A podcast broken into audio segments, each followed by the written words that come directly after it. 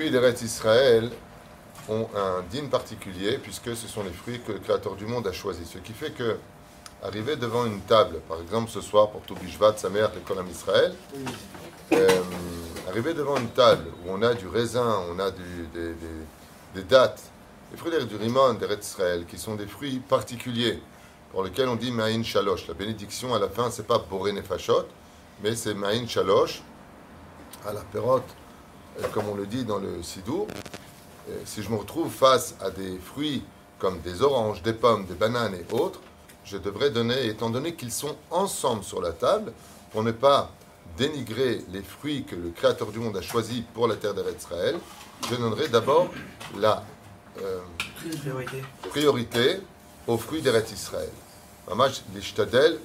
Si vraiment maintenant je n'aime aucun de ces fruits, l'otovli, et que je peux dans ce cas-là les retirer de la table pour ne pas que je les humilie d'une certaine façon, les dénigrant parce que je mangeais une pomme au lieu de manger un de ces fruits d'Israël, zemoutar. Ça veut dire si j'ai une autre table, les fruits d'Eretz Israël, et que sur cette table-là, j'ai des fruits que moi je préfère, dans ce cas-là, je n'ai pas à tenir compte spécialement des fruits d'Eretz Israël.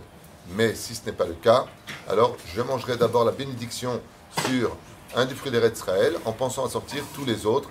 Si c'est Boré Peri Haetz, Boré Peri Ha'adama, Vechen al Aderer. Euh, La halacha abaa,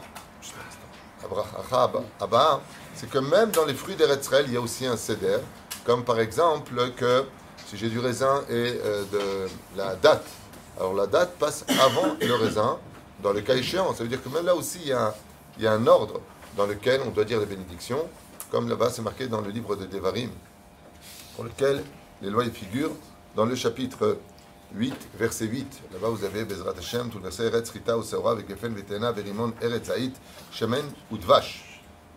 Dans, dans, dans, dans ce céder-là, euh, on, devra faire aussi attention. Ce qui est extraordinaire, c'est que dans, dans, dans le judaïsme, on a envie de dire Mais qu'est-ce que tu en as à faire? Tu as envie de manger un fruit, tu manges un fruit, tu prends la bracha et tu le fais. Et tu dis Non, si tu veux faire comme ça, fais attention. Pourquoi? Parce qu'il y a un ordre hiérarchique.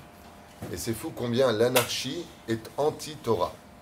Même dans les fruits, même dans les bénédictions, il y a le roi et la reine. Tu vas faire Motzilechem inaretz, tu ne refais pas la bénédiction sur les autres aliments que tu vas consommer.